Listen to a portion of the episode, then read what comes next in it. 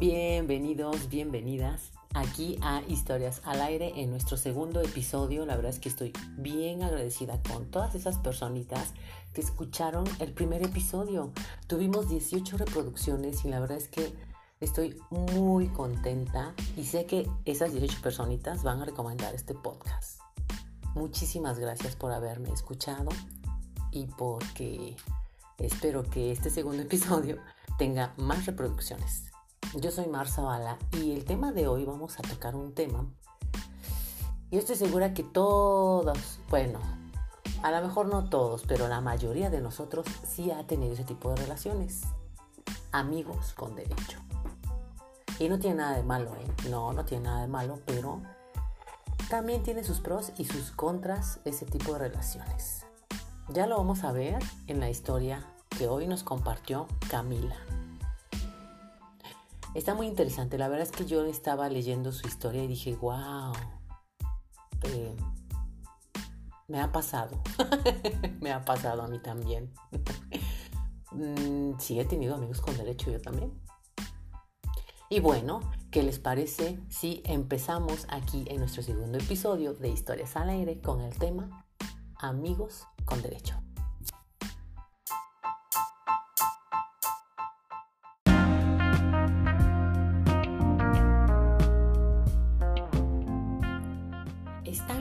Para escuchar la historia de hoy? Pues comenzamos.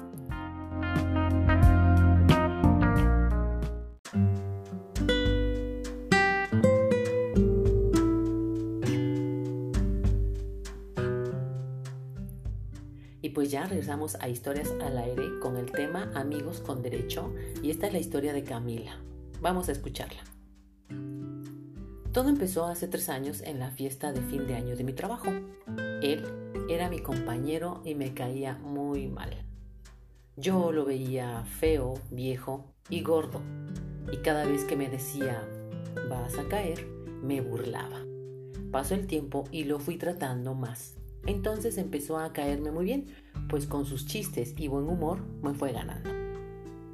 Después de unos meses él seguía insistiendo y su propuesta fue, yo te doy todo lo que quieras, pero solo debes estar conmigo en todos los aspectos, pero sin compromiso.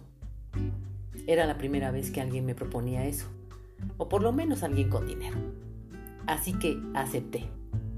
Al principio fue fácil, pues solo eran salidas a comer, dar la vuelta a la plaza, etc. Y él cumplía si yo necesitaba dinero para mi hijo o cualquier otra cosa, me lo daba. Pasaron dos meses y llegó el momento. Tenía que pagar lo que me había dado. Acudimos al hotel y debo confesar que lo único que sentí fue asco. Cabe mencionar que él tenía 30 y yo 24, así que para mí era un viejo. Al día siguiente me sentía culpable y decidí terminar con eso, porque no quería volverme a sentir así pero al decirle él se negó y me dijo que le diera la oportunidad. Yo acepté y seguimos así por meses, hasta que un día después de tantos buenos momentos, me di cuenta que empezaba a quererlo. Y en esa relación eso era lo que no podía pasar. Así que nuevamente hablé con él y fui sincera. Le platiqué mis sentimientos y le dije que porque él era tan mujeriego, a mí no me convenía él entendió y me dijo que estaba bien. No pasó mucho tiempo y volvió a buscarme, pero esta vez quiso formalizar la relación. Nos hicimos novios.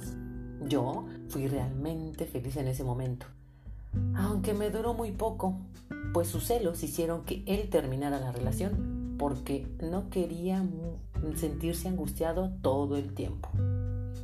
Me dolió mucho cómo me trató, pero me dolió más que al poco tiempo empezó a salir con alguien del mismo lugar de trabajo.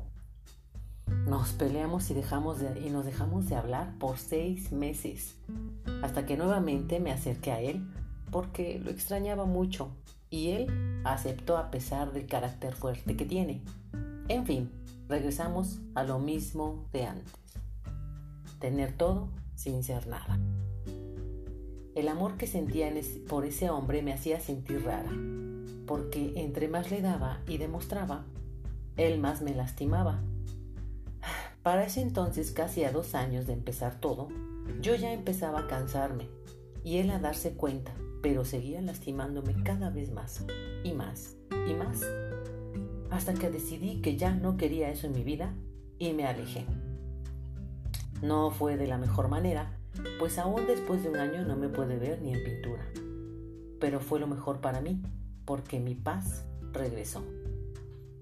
No me arrepiento de haber estado con él, pues aprendí que sí y que no permitirle a alguien. Además, entendí que tengo la capacidad de amar incondicionalmente, y eso pocas personas lo pueden hacer. También aprendí que un amigo con derecho puede ser peligroso, pues con la convivencia esa persona se vuelve algo más que eso. Hoy le agradezco haberme hecho sentir bien, haberme hecho crecer como persona y haberme hecho feliz. Y así termina la historia de Camila. ¡Wow!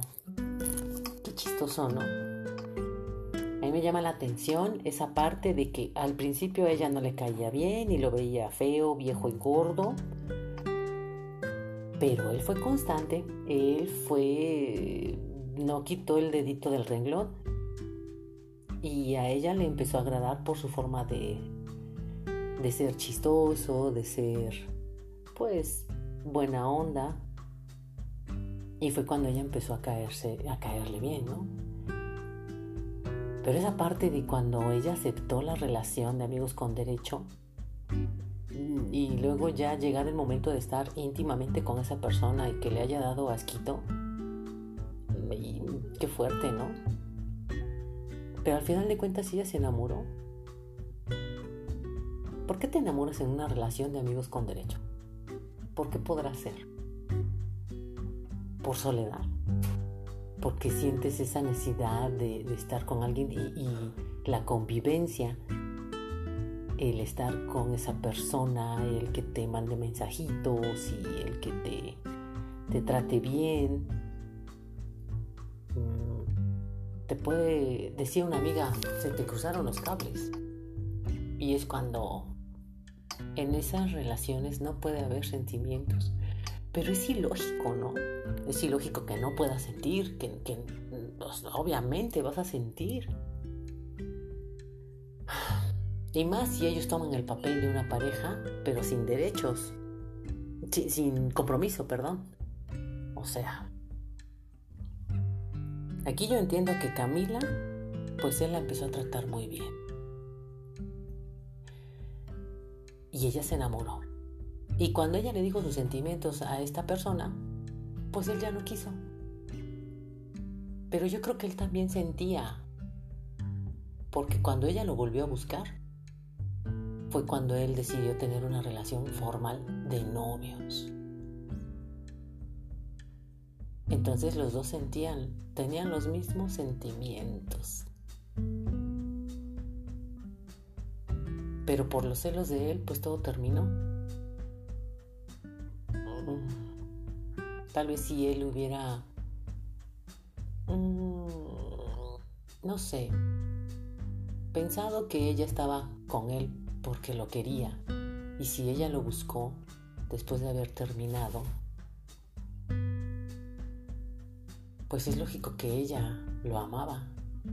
Él, yo creo que él se hubiera pensado un poquito más las cosas con la cabeza y no con el estómago, esa relación hubiera perdurado muchísimo, porque los dos sentían ese, ese amor.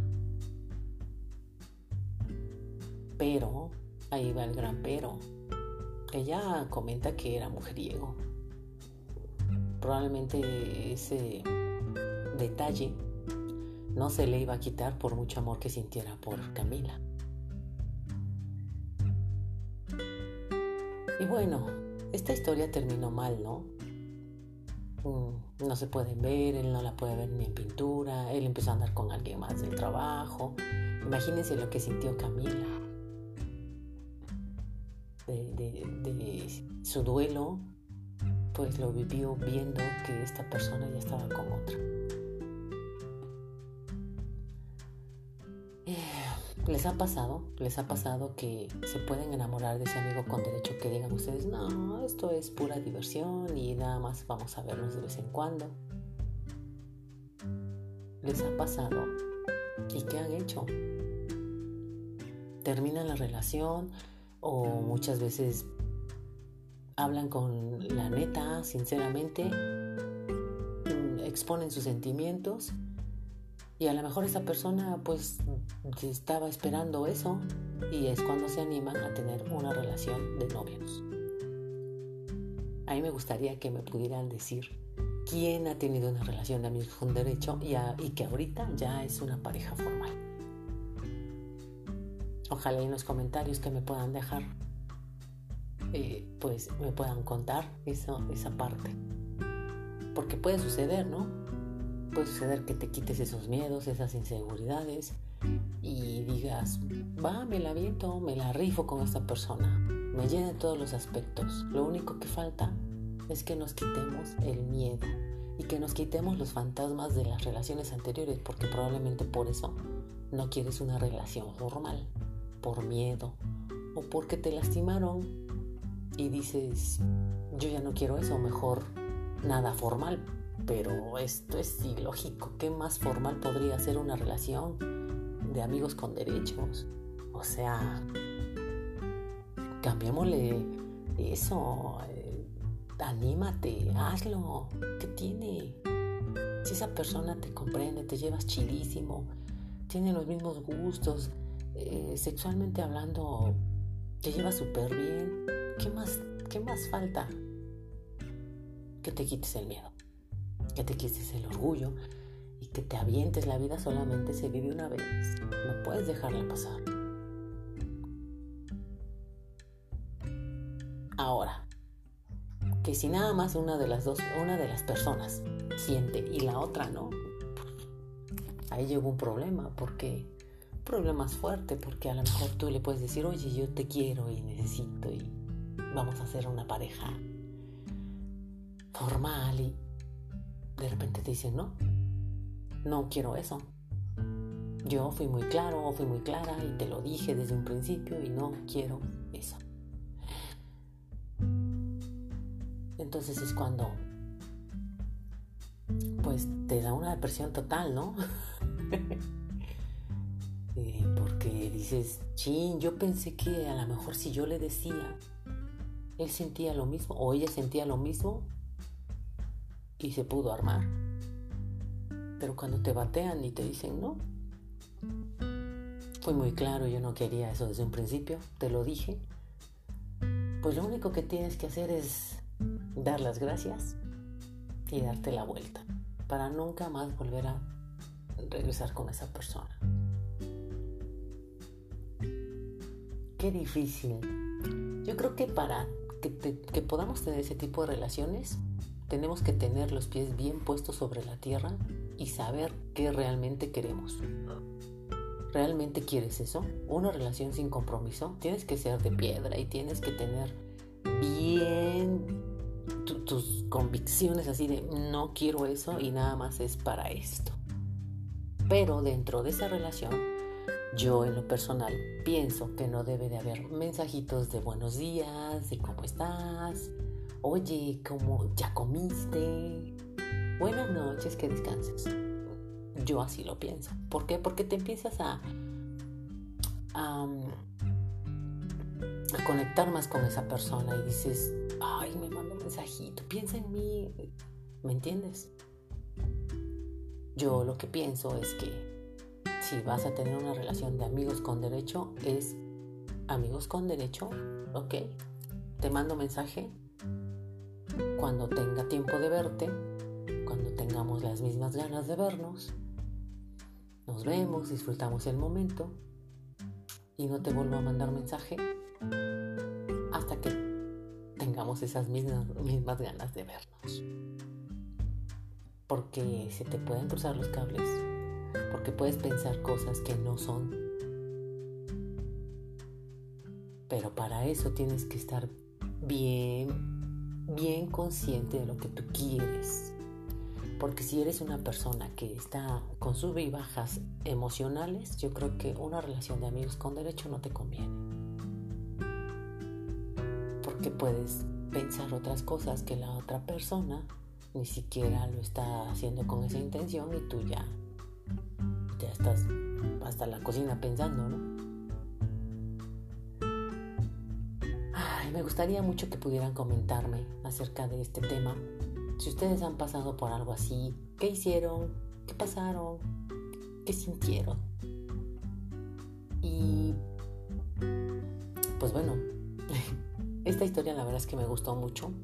Em, te agradezco mucho Camila que me hayas compartido tu historia y que te hayas abierto tanto y que no le tuviste miedo a la pluma.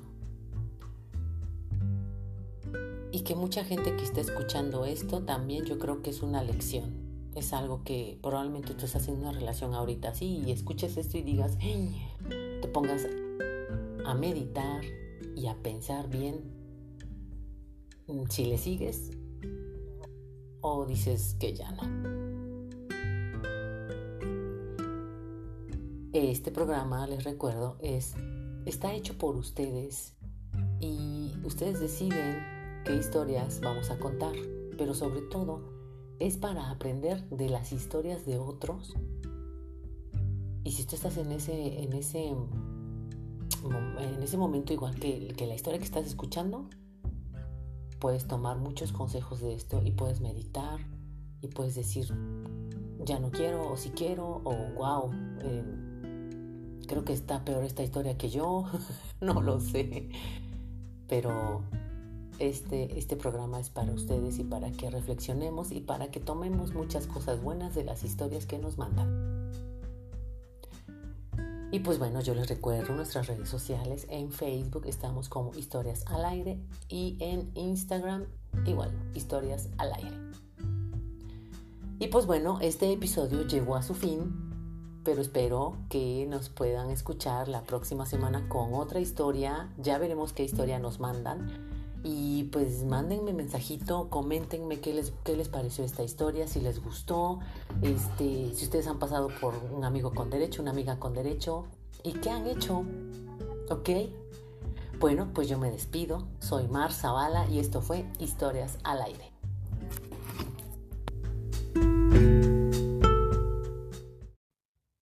Muchísimas gracias por habernos acompañado aquí en tu programa Historias al Aire. Soy Mar Zavala y nos escuchamos la próxima.